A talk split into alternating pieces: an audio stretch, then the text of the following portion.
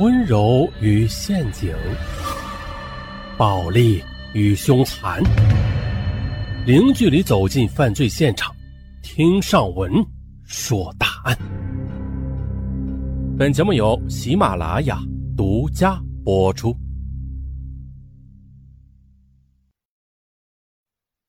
下面这个故事是一场现实版的大逃杀，不同的是呢，它发生在我们真实的世界当中。在遥远的东南太平洋上，一群本应该相依为命、同出同归的三十三名中国船员，却反目成仇、拔刀相向，二十二人被杀害失踪。这样的局面令人不寒而栗。就在二零一二年十二月，鲁荣于二六八二，就是这艘渔船的编号。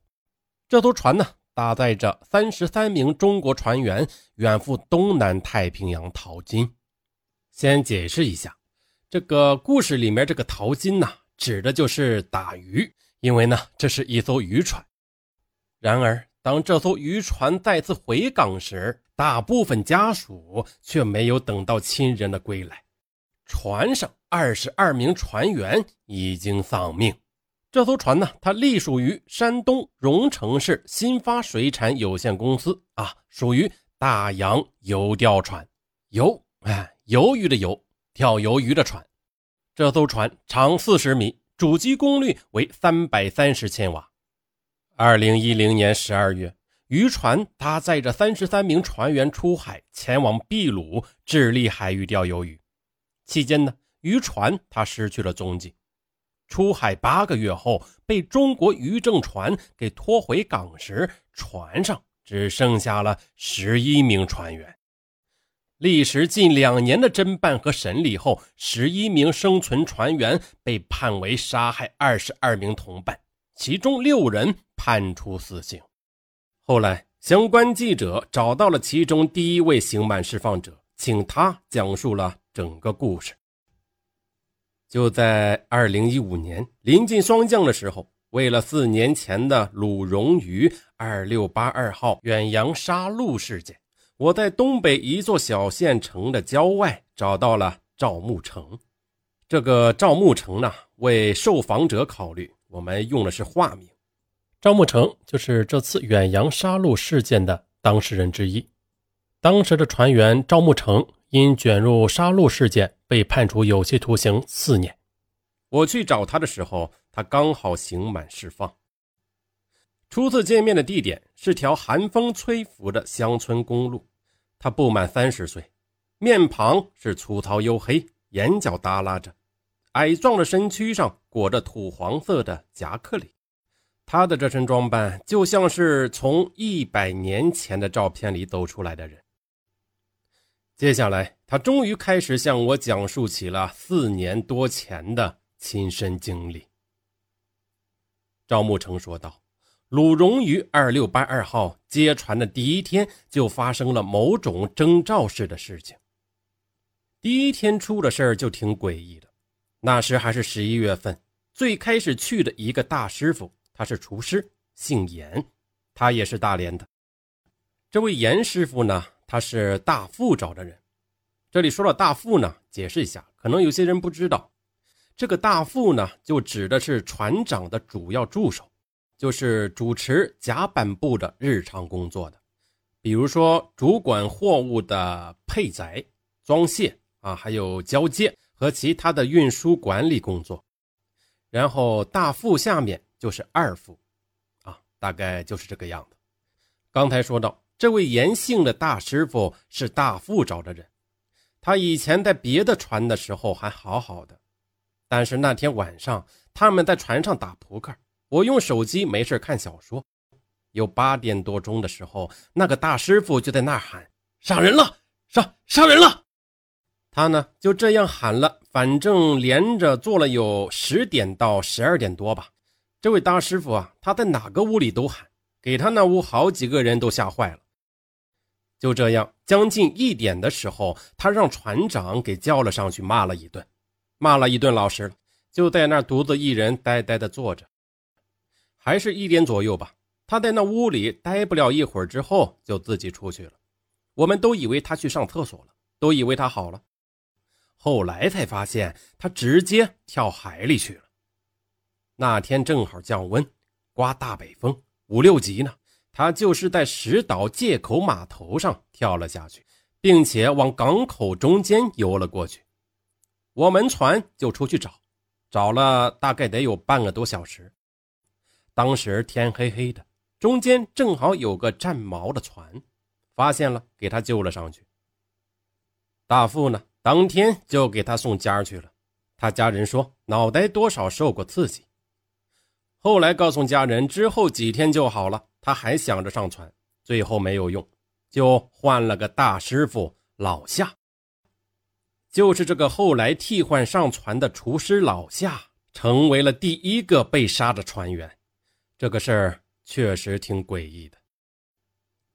我呢是崔勇打电话叫去的，崔勇是大连本地人，我跟他关系还行，反正算是比较不错的吧。以前在同一个饭店干过，当时我在镇上自己在家弄一个烧烤摊，但是那年夏天一直下雨，也不赚什么钱正好那几天他给我打电话，没事呢就闲唠嗑。过几天他又打给我，告诉我说有这个活他当时说工资一年是四五万，完了之后还有提成。那阵呢，我刚处了对象，知道家里条件不好，达不到他的要求。想挣点钱回来，嗯，最起码有点资本，所以呢，我想先看看。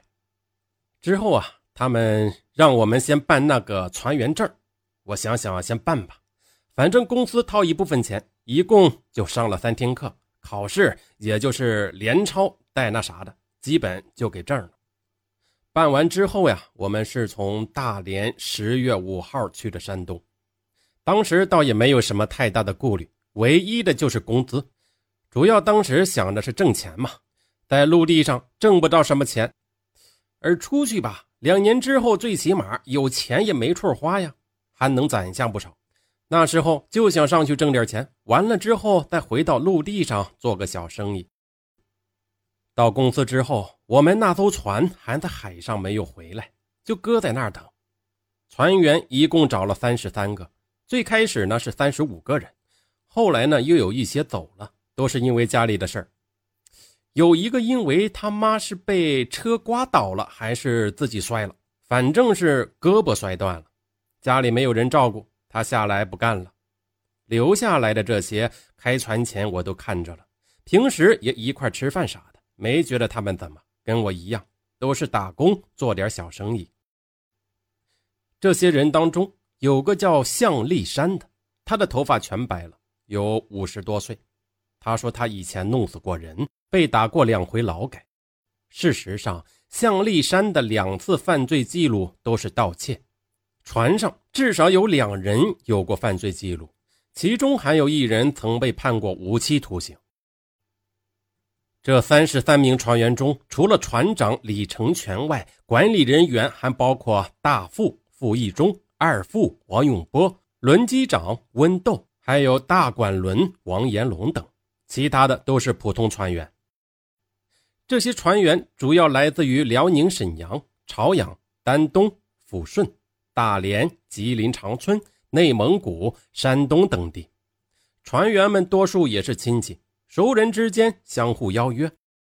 比如温豆与船员温密是叔伯兄弟。二副王永波是船员吴国志妻子的表兄，再就是来自大连的二十五岁船员王鹏，也是受同时学驾驶的师兄温豆邀约的。他抱着到外面闯一闯的念头，不顾家人的反对，登上了鲁荣鱼二六八二号。还有几个内蒙古人，说话时用他们那儿的蒙古语，别人也听不懂。这伙人里啊，我只认识崔勇。崔勇在小客运上班的时候，几个人在出租屋里打牌、喝酒、耍酒疯，把房子一把火给点了。后来家里赔了很多钱，他这次出海也想挣点钱给人还债用的。他比较大大咧咧的，比我稍微高一点，胖乎乎的。就在船接着了以后，好几天时间，我们都是一直往上面搬物资。鱼肉、米面什么的都是公司给，还有那些蔬菜。再就是装灯，钓鱿鱼靠着灯光来吸引鱿鱼。船头这块有个杆上面有个连接，一边一个，上面都挂着灯，一个两千瓦，飞利浦的，大概有这么粗吧。就这种灯挂了十几个人，眼睛看时间长了也受不了，都会被灯光晃得直流眼泪。我自己带了些方便面、矿泉水、饮料、啤酒什么的，自己花钱买的。啤酒一人带五六捆，烟呢，我带了有大概三十条，因为要两年抽的。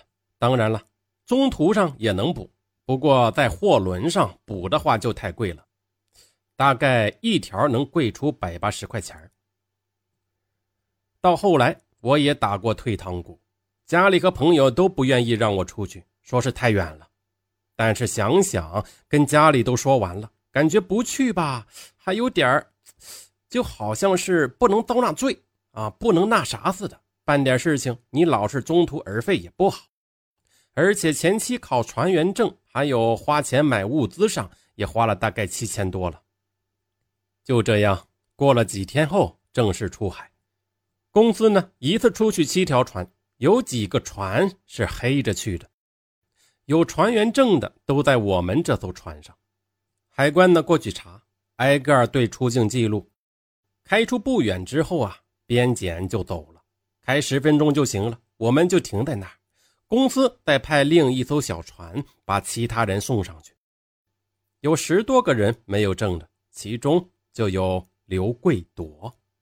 刘贵夺带了一百六十五条香烟，他垒得老高，从床铺一直垒到顶上，他一晚上就得抽三盒。他还说。这他妈的上了船还不知道咋回事呢，烟我可不能亏了自己。刚开始感觉挺好的，一看就一望无际，心里瞅着挺敞亮的那种感觉。但时间长了之后，看不着陆地，就感觉心里没有底儿了。我开始一直吐，一天吐好几回，就这样一直到了十六天之后，晕船才好了。反正都要是去打鱼嘛。都在一艘船上，整天就是打打牌，再就是天南海北的胡扯，说回来之后怎么怎么样，买个改装的车，要不就出去玩，把钱全花了，反正说了很多。而我呢，不算太爱说话，比较适合当听众。他们那会儿啊，天天推牌九，我偶尔玩，赌的还不少，身上多少有点现金。我的钱呢，我其实没花多少，都让崔勇给借去了。两三千吧。说实话，我真不爱借打牌，我是真不爱借。有一次我回到寝室，看见刘贵夺那放着一个小笔记本，没啥事呢。我寻思着在那翻翻，我看着他记了一些数字。我问他，他呢说是航行坐标。我又问他，你记这个干啥？啊，没事就闲着记着玩呗。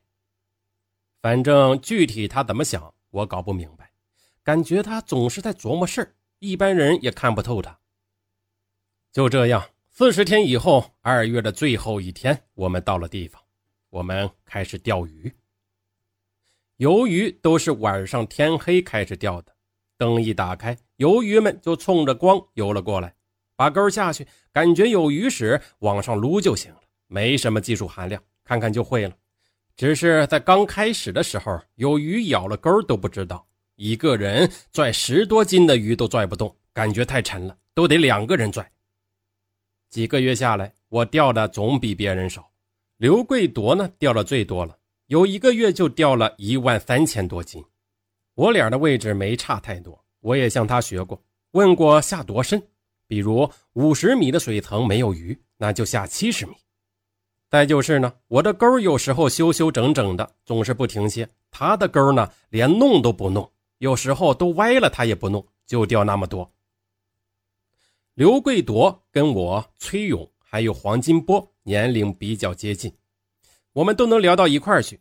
他要是看不惯谁，基本都不跟人怎么说话。虽然平时关系不错，但我感觉到刘贵夺的心里吧，挺傲的。对我们也有点瞧不起。海上有收购船，船舱的鱼满了之后，就得到收购船上去卸货，下到舱底，一人五十盘，一盘三十斤，往上举，那个是最累的。而且我个子矮，比较吃力，要赶上卸货的话，可能两天一夜都不能睡。其实一开始的时候啊，我对刘贵夺的印象还是不错的。听说他当过兵，身体不算壮，甚至有点瘦，但他挺为别人着想的。卸货的时候，我个子矮，刘贵夺一般都不让我下，我一共就下去过一两次，都是他帮我举。他家里什么情况，我也不太清楚，反正也挺穷的，父母在黑龙江种地。就这样，时间一久。不知听谁说的，传出来的，说公司的那个工资有点不准，说是回去要找事要靠工资，合同也不对。一开始说保底儿四万五，其实是按一斤鱿鱼两毛五算的，钓够了才能拿到那么多。刘贵夺脑瓜比较快，他一算账啊，发现最后挣的还不够他买烟的钱。我感觉不可能。这么大的公司还能差几个人的工资？当然了，这些都是船员私底下传的，没问过船长。船长呢叫李成全，他后来也判了死刑。他很高，个儿很大，脾气不好。我记得有个船员惹他不高兴了，一拳就打过去，眼圈都黑了。还有就是船员之间起争执的时候，他总是向着自己的老乡。再有就是打耳光。新换上来的大师傅老夏这人，平时吧咋咋呼呼，爱拍船长的马屁，总以为自己年龄大，见过世面。他和船员江小龙家都是黑龙江的，离得还不远。